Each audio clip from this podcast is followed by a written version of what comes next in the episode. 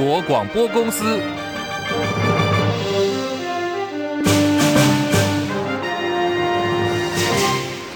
大家好，欢迎收听中广新闻，我是黄丽凤。新闻开始要关注的是两岸情势持续升温，最近的导火线是最近一个礼拜以来接连所爆出的惊吓海域事件。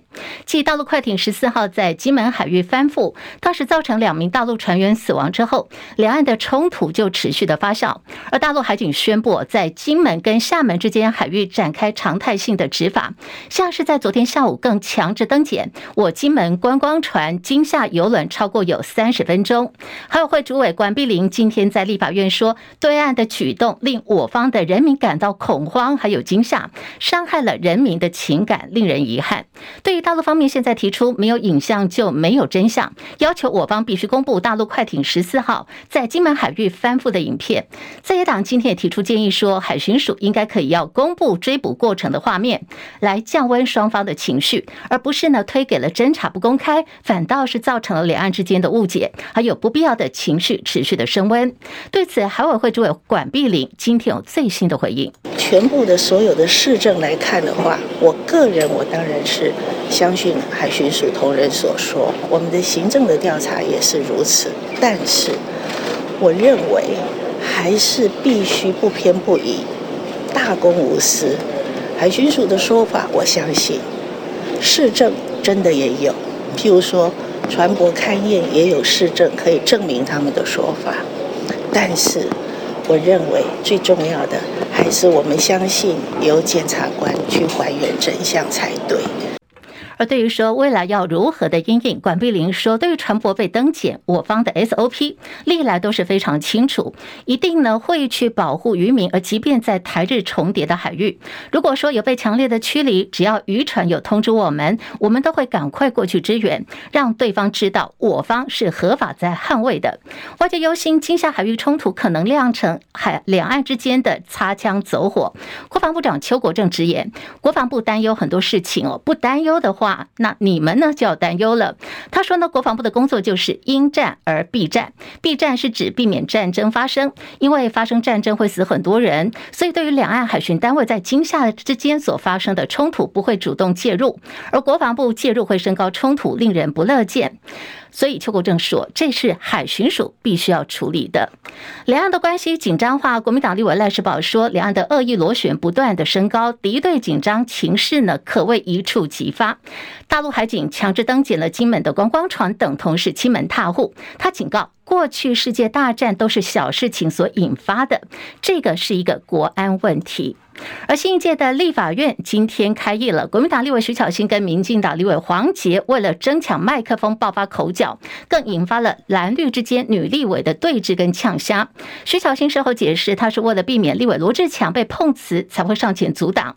徐巧芯还说：“人不犯我，我不犯人；人若犯我。”我必加倍奉还。李仁月报道，新一届立法院正式开议，由各会承建人进行施政报告。国民党立委要求他应该先为食安争议向全民道歉。为此，在议场当中高举标语手板，鼓噪杯葛议事。民进党立委则质疑蓝军自备麦克风和音箱，要求院长韩国瑜制止。过程中，高雄市立委黄杰因为国民党立委罗志强质疑高雄市长陈其迈查查食安的成效，一度上前作势要抢罗志强的麦克风，引发国民党立委徐巧芯冲上前制止。更引发双方的其他女立委对峙叫嚣。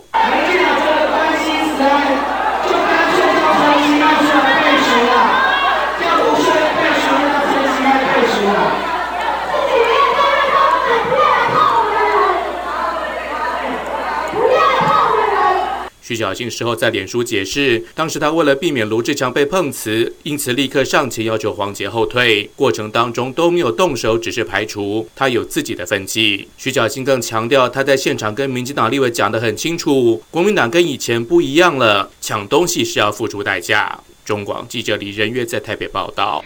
财经焦点：鸿海集团今年成立五十周年，今天晚间呢要举行的是五十周年的晚宴，外传有重量级的贵宾，除了红海创办人郭台铭，市场传言大客户之一的苹果执行长库克也会亲自的参加。中国广播公司，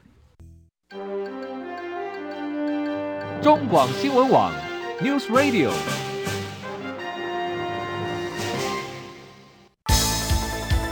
六点新闻夜。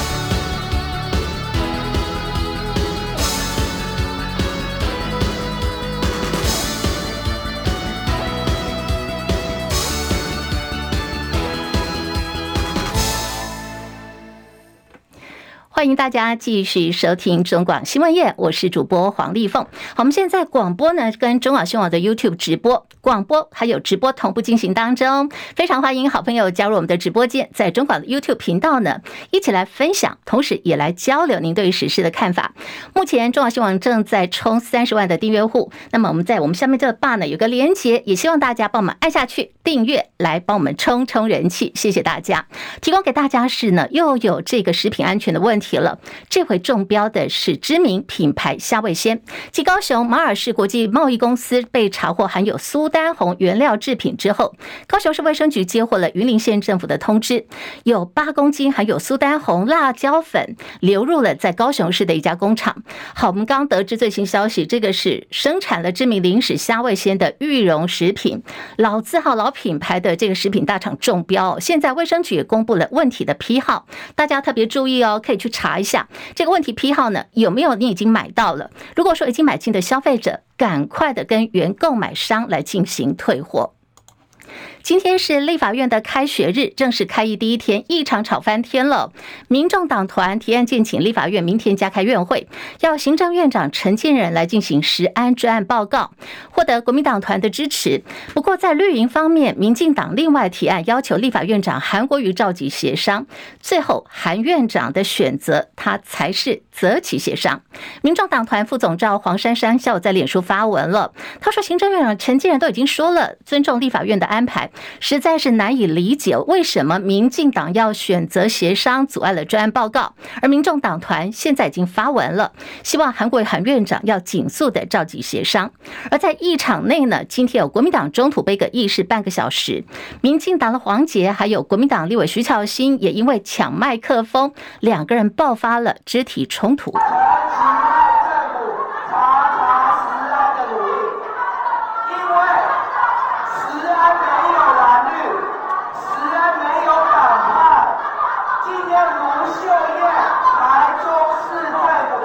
好，刚刚这个议场的声音很吵，那么有听到一个男生在讲话，这是自备麦克风的国民党立委罗志强。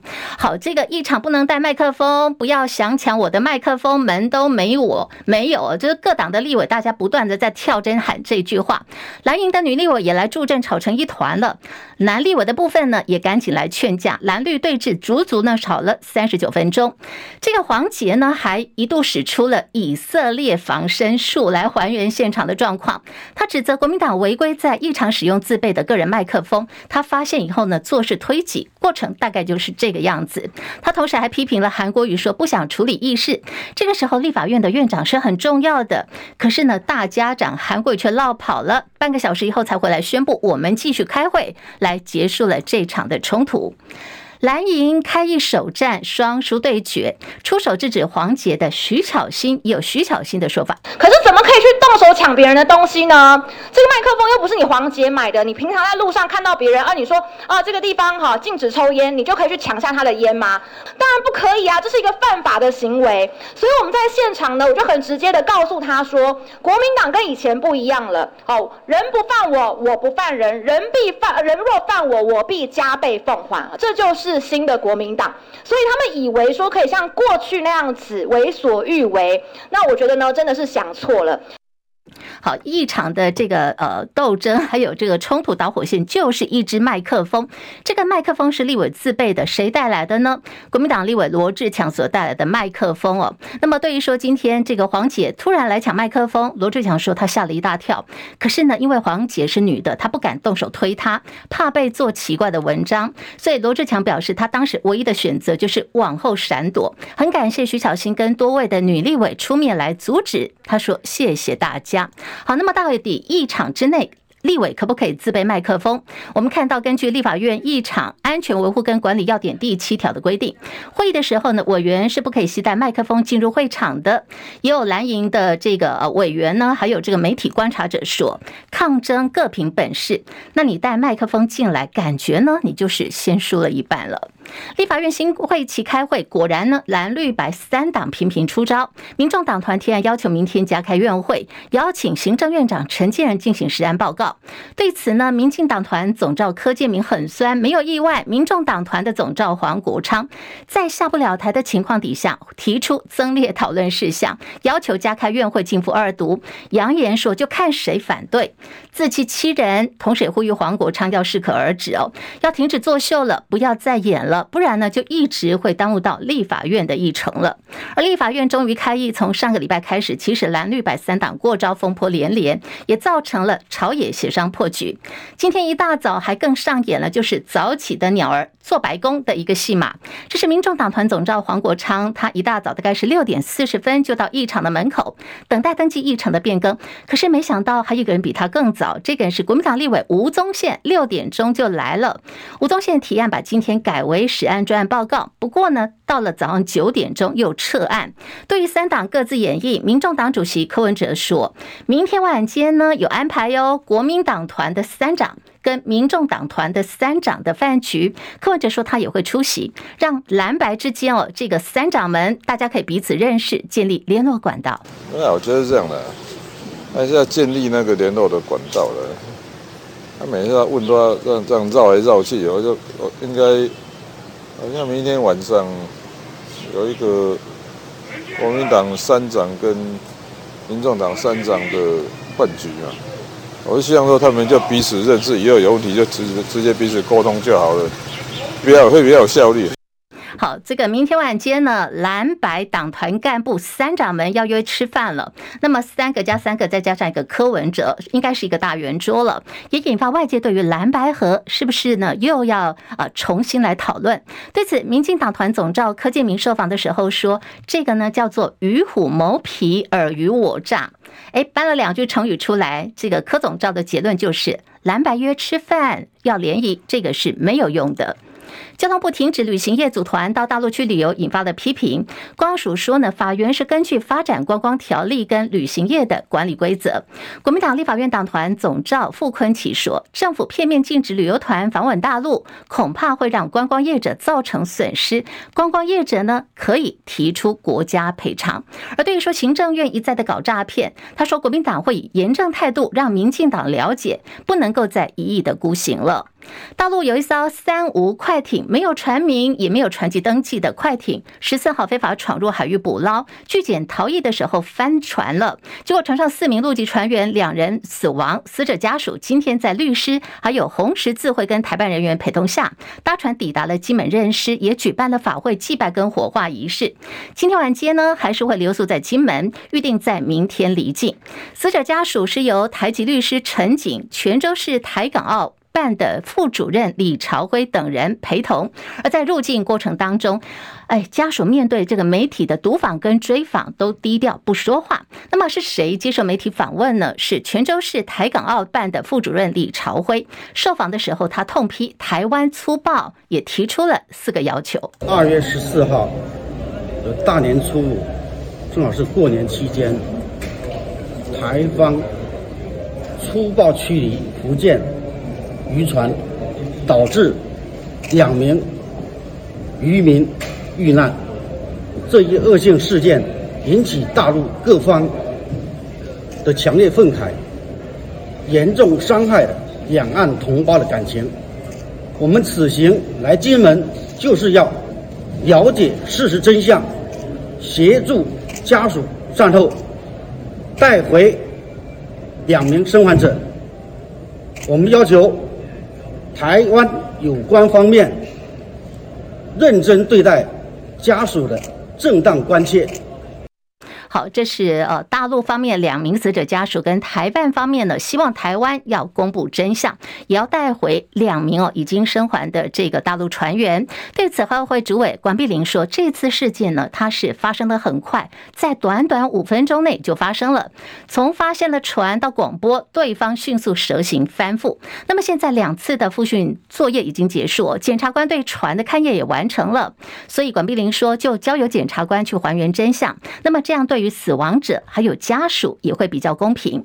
那么对于说帆船事件获救的两个人，管碧玲说希望能够尽快的遣返。现在检方也已经同意了，昨天让这两名的大陆船员也换了衣服去祭拜两位亡者，都受到很好的照顾。那所有的搜证工作都已经完成了，现在检方明确表态同意遣返。就在大陆快艇越界进入金厦的限制水域，遭到我方追缉翻覆，两人死亡之后，中国大陆方面的态度也很强硬哦，出动了多艘的海警船拦截我观光游艇，两岸的情势越看越紧张哦。马上连线的是中广资深记者张伯仲，带来最新的讯息。伯仲上线了吗？上线了，一峰晚安，听众朋友大家好。好，短短不到一个礼拜的时间哦，今夏、金门跟厦门之间海域连续发生两起的纷争，还再加上说在年前我方无预警的宣布禁止团客到大陆观光，整个两岸之间的情势看起来似乎越来越糟糕哦。那么有个说法是，对岸有意将这个事态无限上纲，为的呢是要对即将在五二零就职的准总统赖清德施压。不知道怎么看？那么现在两岸还有机会能够化危机为转机吗？哦，其实分析这个问题之前，我稍微在这个呃，稍微在狗尾续貂一下。刚刚立凤有介绍目前这个事情的最新的发展啊，我们看到今天整个过程啊，包括啊、对岸的很多的官员啊、呃，红十字会成员，那么陪同这个受难者家属到台湾啊寻小三通途径过来。那么其实刚刚呃提到，不仅是我方同已经同意这个两名生还者啊遣返，而且他们已经呃事实上在下午四点半已经搭船寻小三通啊离开金门了。呃，在如果要谈到这起事件对两岸关系究竟造成多大的冲击啊？呃，单独针对事件本身来说的话，其实现在好像唯一欠缺的应该只有海巡单位，至今呢尚未公布全程执法的一些侧录的影像啊。如果一切都按照既有的 SOP 来执行的话，或许呃也可以借机来查看一下事发当时船只是不是有对我海巡人员做出一些，比如说一些不当的挑衅啊，或者一些其他不适当的行为。呃，只要能够充分获得厘清，同时也把真相公诸于世的话，呃，有疏失就道歉赔偿，对不对？那么该惩处就惩处，那么事件应该很快就能落幕啊。呃，如果再依照呃刚刚立峰也提到，就我方海洋委员会主委管碧玲的说法，呃，这艘船这些这艘越界的渔船的失，其实属于一艘所谓的三无船舶，就是说它没有船名啊，没有船舶证书，也没有船籍登记啊，它是这样的一艘船啊，即便。在对岸呢，也未必是一艘合法的船只啊。是，其实说起来，这已经属于早先，嗯，我们知道两岸协同执法时候都会特别关注，也会加强取缔的对象。呃，所以这样子，那么今天事实上，包括我我方在处理相关的过程来说，呃，也充分考考虑到，也感感受到这个呃，让这个家属他们可能会有的感受啊，呃，尽可能的。不管在一些安排啊，一些甚至于包括一些这个宗教仪式啦，或者一些相关的，考虑到他们一些做过程当中，或者一些通关的一些便利性上，都已经呃可以说用比较高的规格去礼遇啊。所以如果说事件本身还有哪些未尽周延的地方，应该就是像我们刚刚提到的这个，应该是就是如果能够公布啊，整个事发当时这个呃录影画面的话，应该更能够厘清外界的疑惑啊。对，对，对，这方面可能是大家都觉得，嗯、而且。其实我们退一万步来说，啊，比起当年台胞在大陆浙江千岛湖游船上遭遇的集体抢劫、纵火杀人惨剧哦，大家记得当时总共有在二十四位台湾的观光客、八名的大陆船员跟导游，他们都不幸罹难的啊。那么这起事件呢，是否真如陪同家属前来大陆泉州台办官员所指控的？刚刚立峰也放放了对方的声音啊，呃，台方粗暴驱离福建渔船，甚至是是不是一起重大恶性事件？其实都还有商榷的余地啊，呃，这也是因今天呢、啊，呃，我专访一个台大政治系教授陈世明，他特别跟着建议我方海巡单位赶快公布过程的侧录影音啊。如果单纯只是意外，当然就不要不需要去苛责我们的执法单位啊。呃，其实他也不认为我方会有刻意挑衅对岸的动机。呃，不过如果真的涉及到执法过当的话，当然当然政府毫无疑问啊，必须要负起后续的赔偿事宜啊。但现在关键的问题就在于。呃，反倒是对岸海警船相隔一天呢，啊，刚刚立峰也提到了，也开始对我观光的游艇登船临检啊，让情势看来似乎有出现升高的迹象啊。特别是呢，呃，在两天之前，中共国台办发言人朱凤莲他就声称所谓的两岸同属一个中国，什么台湾是中国领土不可分割的一部分在，嗯，啊，还强调说呢，这个地方是两岸渔民自古以来啊这个传统的渔场啊，根本不存在所谓的禁止或者限制水域啊，不但否认就有这个。禁限制水域的存在，甚甚至于也拒斥我方拥有在这个海域啊执法的权利。呃，其实这些说来都已经涉及到非常敏感的主权争议啊。那么，所以昨天下午我们说，中国海警船登船临检我们的观光游艇啊，其实是再次凸显出像这样的意图啊。所以，当然，呃，今天我们看到这个，像国民党金门选出立委陈玉珍呢，呃，今天早上呢也有一位这件事情缓颊，他其实他说。呃，经过他询问海巡署后呢，他说我方的观光游船确实因为当地的水位过浅了，所以让船只向外啊驶往距离陆地更远的地方，所以估计啊可能有超过呃超越两岸禁制限制的这个水域，大概有半海里的距离。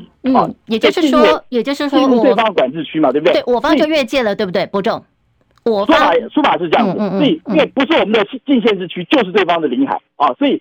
对方的船只登船临检好像也难以后飞嘛，啊，对不对？而且他你虽然有登船临检在三十分钟，但后来也就走了啊。那所以，呃，将来单纯的这个观光游船却被拿来开刀，拿来当做一个这个两岸之间的互相互别苗头的对象，似乎也显示两岸关系的确不佳。那个让中共好像抓到机会小题大做了啊。呃，借以宣泄，呃，或者我们我们目前可以这么说，事发后当地群众的这个激愤的民情，所以。接下来大家想问的问题应该是，中共究竟想把这个事件闹得多大？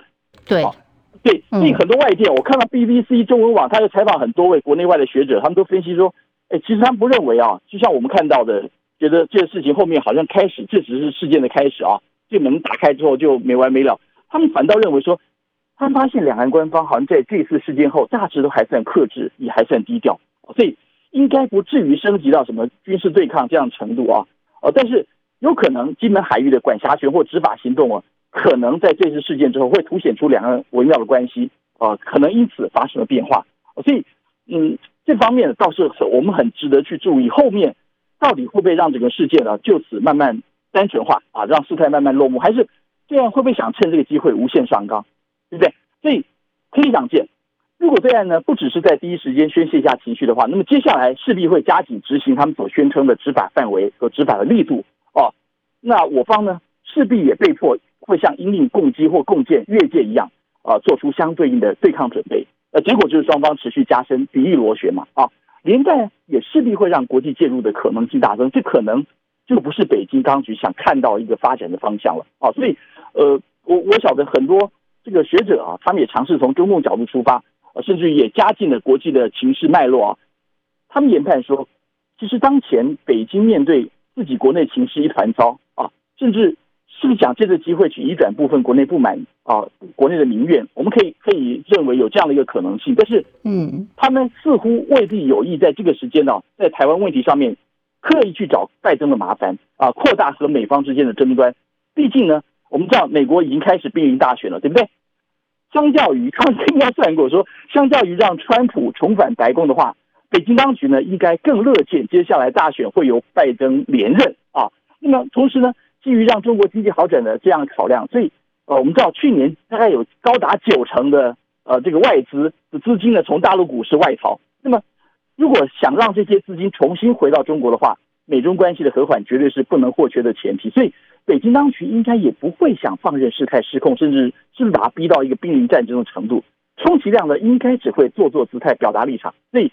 呃，尽管学者不排除中国还是可能会透过很多手段啊，特别是在我们的五二零政权交接前，呃，企图去影响我们下届总统赖清德的就职演说内容或他的两岸政策基调，但是应该不至于到达引爆战火的程度。这是我个人的看法。好，我们非常谢谢中广资深记者张伯仲所带来的观察还有分析哦，没有错。现在整个状态看起来呢，确实两岸呢之间的一个互动，在对岸是不断的加大这个施压的力道。那么，是不是会像外界所担心的，有可能两岸关系会擦枪走火呢？现在各方看法并不太一致。不过呢，这个问题已经形成了国安问题。而到底呢，昨天哦引发了人民紧张的福建海警局的大陆海警强制登上了。台湾蓝色公路游艇“出日号”，当时强制临检了半个多小时，游客啊、船员都感到心慌慌。那么金门民众呢，更是相当的生气哦。那么在今天，到底这个船有没有越界？我方的观光船有没有越界呢？根据国民党立委陈玉珍说，经过他跟海巡单位了解，“出日号”的这艘观光船确实是有越界了，而且海巡的说法是我方的观光船越界超过了半海里。而原来预防台湾可能会会出现突发的事态，日本方面呢也出手了，他们拟定冲绳居民的疏散计划。叶博弈报道。报道指出，日本政府为了预防台湾出现所谓的突发事态，要将日本仙岛诸岛，也就是琉球群岛西南部分的宫古群岛、八重山群岛以及钓鱼台列屿等地居民疏散到日本九州地区，还有山口县等八个县。此外，冲绳县多良间村的居民则将疏散到熊本县八代市避难。整个撤离计划预计将以一个月的时间完成，而这也将会是日本在台湾一旦出现突发状况时的基本撤离计划。冲绳县的度良间村由度良间岛及水纳岛两个岛组成，目前居民约有一千人。在仙岛诸岛的几个行政区当中，居民人口最少，因此被日本政府选定作为率先制定撤离计划的区域。日本中央政府为了在台湾发生突发事态的时候，能够确保有效疏散仙岛诸岛的居民与游客等，共计约十二万人。从去年十月开始规划，由日本八个县陆续接纳，今年一月也在冲绳县政府大楼实施了确认疏散步骤的紧急情况演练。中广记者叶博弈在台北报道。好，全民国防。那么传出从今年起到二零二九年，政府要推动叫做建制民间自主紧急训练队的一个忠诚计划。传出还包括学校在内。来听国防部长邱国正怎么说。我跟大家说一下，因为这个案子我也今天早上我才问啊，我们全动署，他内政部他在这个灾防灾救的范畴，他动员这些民力啊什么啊，我今天早上我才知道。但之前我想这也是一个各部会。他本身的权责吧，啊，我们并没有表达什么任何意见。我想只要对我们灾防灾救、我们全民动员有关的，我们的乐见。不是，我想看他工作范围吧，好吧？你看那个灾防灾救也很简单的，一般任何人都可以做的。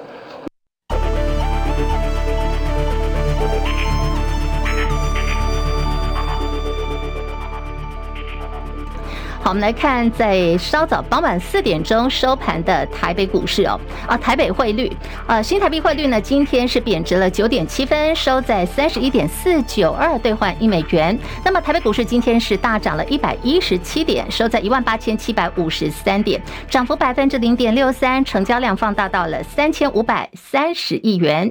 柜台指数上涨零点三六点，以两百四十五点四七点做收，涨幅百分之零点一五。日本跟韩国股市。双双走跌，日本股市下跌一百零六点，收在三万八千三百六十三点，跌幅百分之零点二八。韩国股市下跌二十二点，两千六百五十七点，跌幅百分之零点八四。大陆股市、香港股市跟印度股市今天都是上扬格局，港股涨九十一点，一万六千两百四十七点，涨幅百分之零点五七。上海综合指数上涨十二点，两千九百二十二点。深圳成指涨三点，八千九百零五点。那么在台北时间大概是四点多收盘的印度股市涨了三百四十九点，已经来到了七万三千零五十七点，涨幅有百分之零点四八。印度股市再创新高哦。那么国际汇率方面，欧元兑换美元一点零八零三，美元兑换日元来到了一百五十点一七，一美元兑换七点一九七二人民币。黄金价格最新报价每盎司两千零二十六美元。以上是最新的财经资讯。来看的就是这个台股今天拉高，盘中指数冲到了一万八千七百五十六点，创下历史新高。那么中长呢是收在一万八千七百五十三点，主要是跟二月台指期明天结算有关。张佳琪报道。国泰投信董事长张琦素来是台股多头总司令，去年底预估台股二零二四年会攻上一万八千八百点，结果一月来指数向上，开春后多头进一步表态，二十号指数大涨一百一十七点，收盘在一万八千七百五十三点，接近张琦预测的价位。接下来台股展望，张琦认为 AI 依旧是主轴，从去年云端建构逐步进入终端，乃至于 PC 或手机，后续可望持。持续扩大应用，尤其是 OpenAI 最近宣布推出最新的生成式模型 Sora，比去年的 ChatGPT 更令人振奋。他说：“基本面而言，上市柜公司历经去年库存去化之后，今年获利恢复成长，在 AI 引领之下，今明两年是蛮好的两年。”张喜预测指数还有百分之十以上的成长空间。张喜说：“AI 的世界会让你很多 surprise 出来了，我觉得就是只要一个很好应用出来，会创造很多的需求，那这个又是一个很大的需求，我觉得对台湾都是好事情。”张喜认为，联准会降息趋势已经明确，国内 ETF 更是重要支撑。目前台股 ETF 规模达到一点五兆，每月定期投资的资金达到百亿元，所以台股的资金面乐观。他预估今年底就有机会挑战两万点，明年两万点有可能成为基本盘。中广记者张佳琪台北报道。好，现在时间已经是傍晚的六点三十二分哦，很多朋友都在吃饭了。在今天呢，鸿海集团是成立五十周年，在今天晚间呢，鸿海办了一个很盛大的晚宴，外传呢有重量级的贵宾出席。除了这个红海创办人郭董会到场以外，市场一度传言呢，就是大客户之一的苹果执行长库克会飞来台湾，会亲自参加今天晚间红海五十周年的晚宴。好好奇哦，到底过。呃，库克呢有没有来到台湾？我们看到现在呢最新的一个消息，这个刚刚稍早，红海董事长刘扬伟接受媒体联访。那么面对媒体大段追问，库克来了没？库克来了没有？这个刘扬伟的说法是，影片上呢一定会跟库克同台，不过表示呢会后也会提供相关的讯息，让各界感受到双方关系的深厚。那么这一次红海，呃，这个晚宴其实是闭门举行的哦，因为呃，它采用的是邀请制哦，地点。在台北文华东方酒店，包含媒体呢，你都必须要提出事先的申请，而且不是申请就有，你要审核的啊。这个现场一唱名呢，就很多的媒体记者被惹毛了，相当的不开心哈。为了提振经济，中国大陆人民银行今天宣布，一年期贷款市场报价利率维持在百分之三点四五的水准不变，五年期呢下调二十五个基点，这个是从去年六月份以来首见，也创下了史上最大的。降息幅度。印尼上个礼拜十四号的时候举行了全球规模最大的单日选举活动。为什么叫做单日选举最大呢？因为他们的选民数多达有两亿人，而且投票作业是在短短六个小时当中就完成，包括有总统、国会还有地方议员的投票。可是因为人数真的太多，而且选务也蛮复杂的，部分的投票站在结束之后，这个选务人员就彻夜加班，计票作业持续的进行，呃，这个长达听说有十二个小时。以上有些单地方呢，还达到有这个十六小时，所以在今天，印尼的选务单位就证实，到目前为止，他们了解到已经有七十多名的选务人员因为太劳累了。发生了过劳死的情况，而对于这个印尼呢，选务人员过去传出过劳死也曾经有过，因为在二零一九年大选之后呢，当时其实就已经对选务人员有设定年龄的上限，不过当时依旧有超过五百多名的工作人员死亡，所以就要求说，以后你要来当选务的这个志工人员的话，你必须要先做健康检查。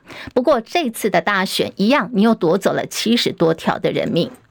俄罗斯反对派领袖纳瓦尼上个礼拜猝逝，他的遗孀尤利亚誓言要继续为自由俄罗斯来奋斗。西方领袖态度如何呢？现在是一致的抨击俄罗斯总统普廷，而美国前总统川普也已经打破沉默了，首度公开谈到了纳瓦尼，不过他并没有谴责普廷。切海伦报道。英国广播公司 BBC 报道，纳瓦尼的遗孀尤利亚在周一发布的影片中誓言继续为自由俄罗斯奋斗。影片中，她的声音有时感觉颤抖。她要求观众和她站在一起。她也指责当局隐藏了纳瓦尼的遗体。俄罗斯总统普廷应该对纳瓦尼之死负责。纳瓦尼的遗体目前还没有交还家人。他的母亲和律师在他的死讯传出之后，已经立刻前往他被关押的偏远流放地。纳瓦尼的发言人说，遗体至少还要十四天才能够归还家人。这段期间，遗体将做某种化学检查。克里姆林宫周一表示，对纳瓦尼之死的调查正在进行，目前没有结果。先前对纳瓦尼猝事保持沉默的美国前总统川普，在自家社群媒体发文表示：“纳瓦尼猝事让我越来越意识到，我们国家正发生的事。这个进程缓慢而持续，不诚实、激进的左翼政客、检察官和法官正带领我们走上毁灭之路。”但是，川普没有针对纳瓦尼之死谴责普亭。记者戚海伦报道。来持续关注的，也就是普廷的部分哦。普廷呢，据说他大方送给了金正恩一部豪车。北韩官方媒体今天报道说，北韩领袖金正恩收到了俄罗斯总统普廷所送来的礼物。哇，这个礼物超大的，是一辆公。并给金正恩个人使用的豪华轿车。不过，现在普廷送出的这份大礼物很可能是违反了莫斯科曾经同意参与的联合国对于北韩的制裁方案。这部知名的豪车呢，是由奥罗斯所制造的豪华大轿车。而现在，北韩官方媒体报道当中，并没有说明哦，这部豪华轿车是如何的从俄罗斯一路的送到北韩。或许你可以走船运，有可能是走火车陆路运输。根据了解。金正恩呢，他很爱名车，过去很喜欢骑马，后来很喜欢开豪车、开名车。过去也曾经透过走私搜集大量的外国豪华轿车。另外，在南韩方面，现在首尔地区的五大医院实习医师跟住院医生，为了抗议南韩政府打算要扩大招收大学的医学生，从今天早上的六点钟开始，已经在罢工了。那么预定在今天晚间也会在电视台的节目当中来公开进行相关的讨论。还有对话，中国广播公司。中广新闻网，News Radio。现在时间来到十八点三十九分，我是黄丽凤，谢谢大家继续收听收看中广新闻业。好，我们在这中广新闻的 YouTube 频道直播已经打开了，非常欢迎大家加入我们的直播间，也感谢在广播的部分哦收听的我们的听众大家的支持。来关注的是五亿高中生命案，哎，台中地检署去年六月份其实已经侦查终结了，当时检方的看法是夏姓男子跟这个死者赖姓高中生并没有要真的要。想要结婚哦，两名结婚证人也是临时找来的，所以认定是一个假结婚。依照伪造文书罪嫌起诉了夏姓男子。杀人罪方面呢，夏姓男子。的这对父子呢，则是不起诉，现在在申请再议重新调查当中。而死者赖姓高中生的妈妈，则是提起了婚姻无效诉讼，因为关系到五亿元遗产的继承权。台中地方法院今天也再次开庭了，传唤当天临时找到的这个结婚证人范姓男子跟赖姓女子来厘清哦，到底你们要作证之前是否知道结婚对象是谁呢？好，两个人是否有真的在现场来做亲自的？见证这个夏姓男子跟死者赖姓高中生到底有没有结婚的争议？疾病管制署今天发布的国内第一例的本土伤寒确定病例，这是一名北部地区二十多岁的女性，目前已经在住院治疗当中了。哇，提到这个本土伤寒，看到就害怕哦。那么到底是为什么会来罹患了本土伤寒呢？现在疾管署的防疫医师林永清说，极有可能是这个到了北部渔港去吃了生蚝还有生鱼片，因此感染的。经过这个疫调后，发现是说他在这个潜伏期间，曾经有到这个北部的某渔港食用这个生蚝跟生鱼片，那因此也不排除可能是因为这个生食这些食品而造成的这个伤寒的感染。那目前他在还在住院治疗当中呢，那之后呢还会安排后续的这个呃这个检验，那确认他是不是有完全的痊愈。那此外在针对他的这个去过的这个渔港呢，跟这个。诶，他的这个接触者哦，都会安排这个狒狒的裁剪，以确定说是不是有这个呃这个不确定的这个个案的伤伤寒的个案造成的这个传染。好，真的这个食品安全要特别注意哦，吃错东西可是会要人命的。那么大陆乌鱼子呢？很多人喜欢吃乌鱼子，有些是来自于大陆所进口的。食药署今天发布了最新的边境拦检结果，有一批从大陆进口的冷冻乌鱼子被验出有致癌物，叫做孔雀绿，总量有一点四万斤。一点四万公斤哦，要退运或者是销毁。幸好呢，这一批还没有流入市面。这也是边境呢首次在乌鱼子的产品当中，现在检出有致癌物质孔雀绿。动物实验发现哦，如果长期使用孔雀绿的话，会增加肝癌的风险。另外，甲状腺功能也有可能会因此异常。还有就是这个，嗯，也会致癌的苏丹红。苏丹红是在辣椒粉当中被违规使用的。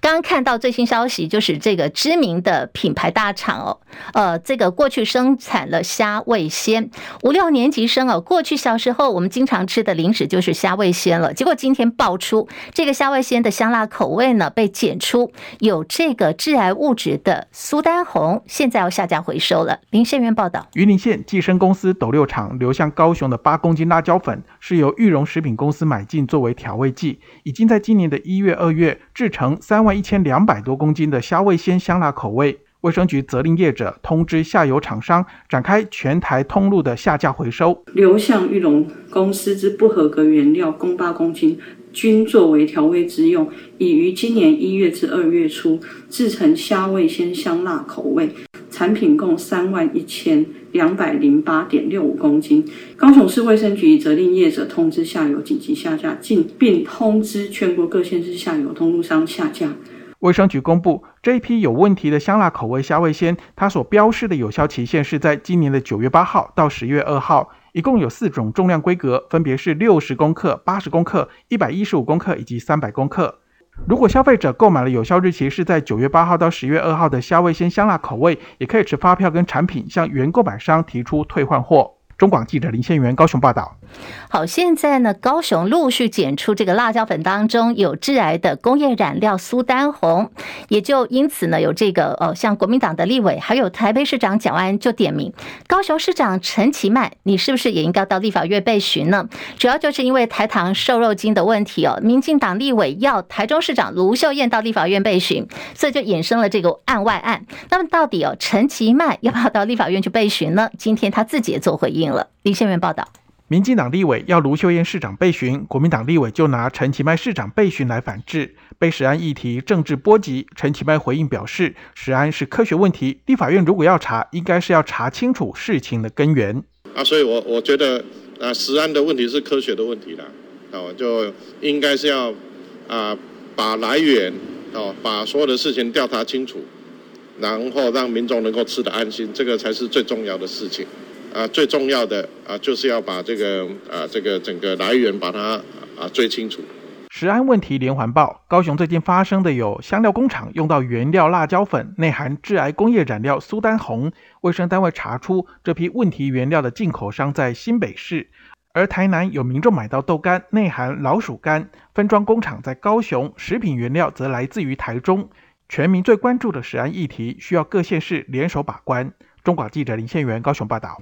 好，这个台中呢，在春节前验出了台糖的猪肉含有这个瘦肉精，被叫做天选之肉哦。整个事件争议还在延烧当中。明天呢，中央食药署要召集专家学者专家的会议。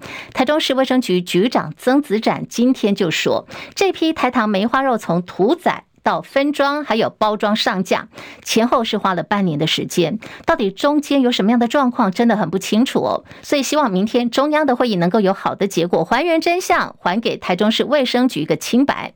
而对于台糖猪肉瘦精的疑云，现在一路变成了政治角力。台中市议会民进党团认为说，这是是一个食安乌龙，建议台中市政府必须要主动的移送检调单位调查。曾子展今天也说，所有的检查都是合法的，没关系，你们来查吧。他说。市政府主动送检调，好像我市政府是心虚的。那么尊重议会议员的做法，你们可以发动送检调。明天就看中央学者专家的会议怎么说了。寇世金报道，台中市食安处春节前抽验台糖梅花肉片，发现含西布特罗瘦肉精，引发轩然大波。年后持续发酵，议会民进党团邀市府报告，直指天选之肉是食安乌龙，建议市府主动送检调。议员批评市府见猎心喜，政治操作，和卫生局长多次激烈攻防。卫生局长曾子展强调，不接受人身攻击。周二出席市政会议，媒体询问。曾子展说：“被质疑不专业、不认真，必须表达立场。”民进党团建议市府主动送检调。曾子展说：“市府送，仿佛心虚。他尊重议会发动，我们就尊重由议会来发动。如果我们自己送检调的话，可能会有个情况说：哎，是不是我们自己觉得有人觉得我们心虚，所以我们要送检调？不是，我欢迎送检调之后要澄清，要证明我们的清白。”对于中央的会议，地方有要工，会指派食安处长率队参与，希望还原真相。他强调，食安处单纯只是验出猪肉异常，事实公布，核心价值就是全体市民的食安。中广记者寇世京。在台中市报道，好，立法院今天已经开业了。数位发展部的部长唐凤最近呢被绿营点名，也成为绿营攻击的箭靶。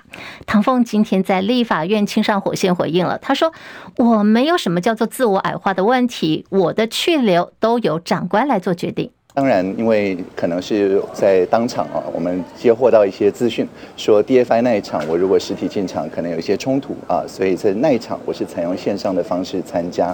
那也顺便回答说，呃，这两天当然我们看到很多各界对我的呃批评指教嘛，那我向来都是这个有则改之，无则加勉哦。那意思是说，呃，我从来不会去用政党啊或者是派系啊这些角度去解读。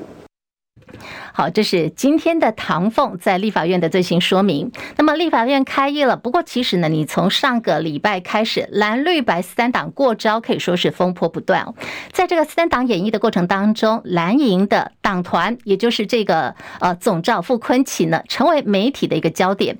好，这个副总召到底是战斧飞弹呢，还是不定时炸弹呢？我们来看的是张伯仲的分析报道。立院开议。认清未来战场所在并全力备战的国民党，在国会第一大党的光环下，却也浮现不少隐忧。逼退赖世宝如愿登上党团总召的傅昆萁，尽管在朝野正副院长角力中成功防堵自家人跑票，完全依照剧本取下国会正副龙头宝座，堪称首功。不过，随后针对台糖瘦肉精事件上演的临时会争议，却荒腔走板到沦为敌对阵营的笑柄，也让整个国民党团脸上无光。把专案报告讲成临时会，令外界不解的是，以傅崐萁个人多次进出立院的资历和尝试，怎么会犯下这种被绿营形容为违宪乱政，也违背先前朝野协商二十号开议共识的低级错误？也难怪，即便是同党的立法院长韩国瑜，也只能借由迂回手段，让傅崐萁主张的临时会自然蒸发，既留下颜面，也形同不着痕迹打脸傅崐萁。事后，他召开临时记者会对外道歉，却不是坦然扛责认错，而是想把罪过推给党团人员误植文书，才让民进党揪出语病，大做文章，还说会予以惩处。明显是脸上挂不住，才找无辜党团幕僚替罪背锅。更令人质疑他毫无担当，能不能顾及个人颜面事小？凸显出的总召单凭个人意志爆冲，那可是兹事体大。傅崐萁应该知道，这等大事至少应该先知会同党的立院龙头韩国瑜吧。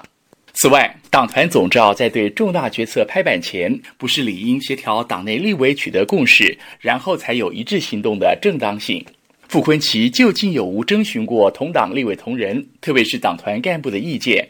过程中难道都没人提出质疑或异议，还是自始至终都是傅崐萁的个人秀？这才是前文提到让蓝营党团全体都感到颜面无光之处。不论是无人察觉或不敢反对，似乎都难以向各自的选民交代。除非他们全都被总召蒙在鼓里，只能在事后被抓来背书，那就更别提傅昆萁又被人踢爆，二月下旬还要把全体党籍立委圈往自家势力范围花莲举办三天两夜的所谓共事营，就连替眷属安排的旅游行程也都被曝光。显示党内有太多不认同、不乐见他行径的党工或干部，宁可对外泄密，也想趁机反弹，足以见得国民党内对傅昆萁还存有很多杂音。不久前才有人提到，新政局下国民党会不会出现三颗太阳？现在恐怕还得担心会不会再外加一枚不定时炸弹。当初不管基于什么样的理由把傅昆萁拱上这个位置的人，今后难保不会天天擦雷弹。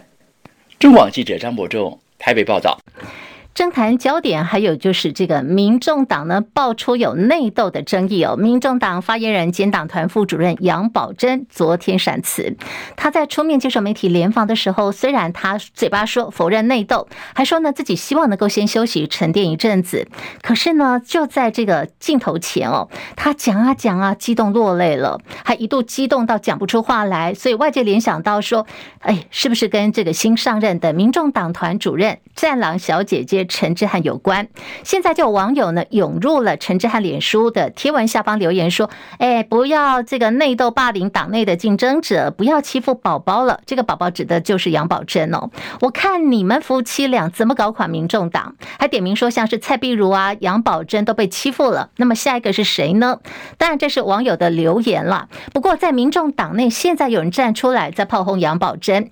这是民众党党员知名的电商网红四八六先生陈延长在脸书发文说：“要滚就滚。”点名姚宝珍的演技有够烂。另外是基隆市东岸商场的招商争议延烧，引发了前后任市长隔空互杠。先来看哦，现任市长是谢国梁，基隆市长谢国梁怎么说？他昨天深夜开直播回应东岸广场跟 NET 之间的产权纷争，同时也痛批他的前任，也就是现在的内政部部长林佑昌。林佑昌今天激动反击哦，他说：“哎，谢国梁昨天深夜开这个直播，说实在内容还蛮丢脸的，痛批谢国梁直播疯了，是喝醉呢，还是？”嗑药拉 K 呢？呃，这个听说昨天晚上深夜他开了一个直播，然后歇斯底里啊、这个谩骂，那呃有民众看到都觉得说，呃，这个谢国梁市长是不是疯了哦？呃，是喝醉酒了还是嗑药拉 K？呃，我想，呃，身为一个基隆市的市长哦，呃，这样子真的是啊、呃、有一点失格。那呃，我自己身为基隆市民哦，呃，对这样子的一种呃，他的一种表现，说起来觉得还蛮丢脸。哦，被这个前任呃林佑昌说，哎，你是不是嗑药拉 K，蛮丢脸的。基隆市长谢国梁说，我呢，我是受了很大的冤屈啊，我很难过，我很生气，所以我开直播来抒发我的情绪。我我昨天晚上呃心智状态哦，刚吃完晚饭，连咖啡都没有喝。非常的正常，就是受了冤屈，有点难过，想要抒发。我就是要跟大家报告，这就是我昨天晚上的状态。我想大家都有生生气过吧，大家都有被冤枉，然后可能会愤怒过吧。这就是我昨天晚上的状态。而今天白天的谢国梁呢，还发了毒誓，他说这个权利金的总金额高达六千七百七十五万元，绝对不是外传的，只有一千五百万元。如果真的只是跟微风收了一年一千五百万元的权利金，那我今天写好遗书，明天就去切腹，这是他的气话。当然自杀绝对不行哦。那么不过内政部长林佑昌提醒，不要到处去乱扯，这对基隆市政府的形象不好，也不要把变动权利金、土地租金扯在一起。前总统陈水扁露面了，他今天出席的是陈水扁总统访谈录的新书发表会，强调呢，他要推荐这一套的小自传给准总统赖清德，还有民众党党主席柯文哲来看。他回忆呢自己在国会担任立委时候的一个情况跟岁月哦，说他曾经被韩国瑜打到住院三天哦，不过他觉得现在的韩国瑜人生翻转了，这个翻转人生的故事可以说是非常的励志。诶，他说他要点名韩国瑜。希望可以邀请韩院长来上他所主持的节目，两个人一起好好聊聊天。今天的陈水扁看起来精神很好，手都不抖喽。今天是由他呃获得假释的儿子，也就是前高雄市议员陈志忠陪同他一块亮相。行政长陈建仁到立法院被询，外界关注内阁人事异动跟未来的民生政策。对于电价是否要涨价呢？今天经济部长王美花说，四月电价看涨还没有定案，必须等到三月份的电价的审议委员会开会讨论之后再说。而对于说现在四月开始传出哦，电价恐怕要全面调涨的消息，资深媒体人赵少康在脸书发文，政府涨人民的电价，让风力发电。还有这个光电的风光发财，能源政策错误却让全民来买单。民进党纵容了绿能的蟑螂，官商勾结。赵少康痛批仓促废核的结果就是环境被破坏了，电价连四涨。交通违规记点新制在去年六月份上路实施之后，一年之内，如果你记满十二点的话，会被吊扣驾照两个月，民怨沸腾哦。那么交通部在接受了民意的反应之后，决定出手。交通部长王国才今天证实，交通部已经在检讨罚款一千两百元以下的交通违规就不再记点了，也在研议有一些叫做违罪比较轻的一些违规项目不开放检举，民众检举违规未来也将不再记点。你相信吗？国道五号雪山隧道居然有人骑着摩托车就闯进去了。那么这是一个十七岁的少年无照驾驶哦。呃，昨天下午在国道五号雪隧的南下路段就出现了这部机车。那么现在呢，这名无照骑乘的这个机车的十七岁少年，他面临的是要重罚六千元到两万四千元。以上新闻由黄丽凤编辑播报，这里是中国广播公司。好，我们等下 YouTube 影片会留在 YT 频道，也欢迎大家随时回来补课补按赞。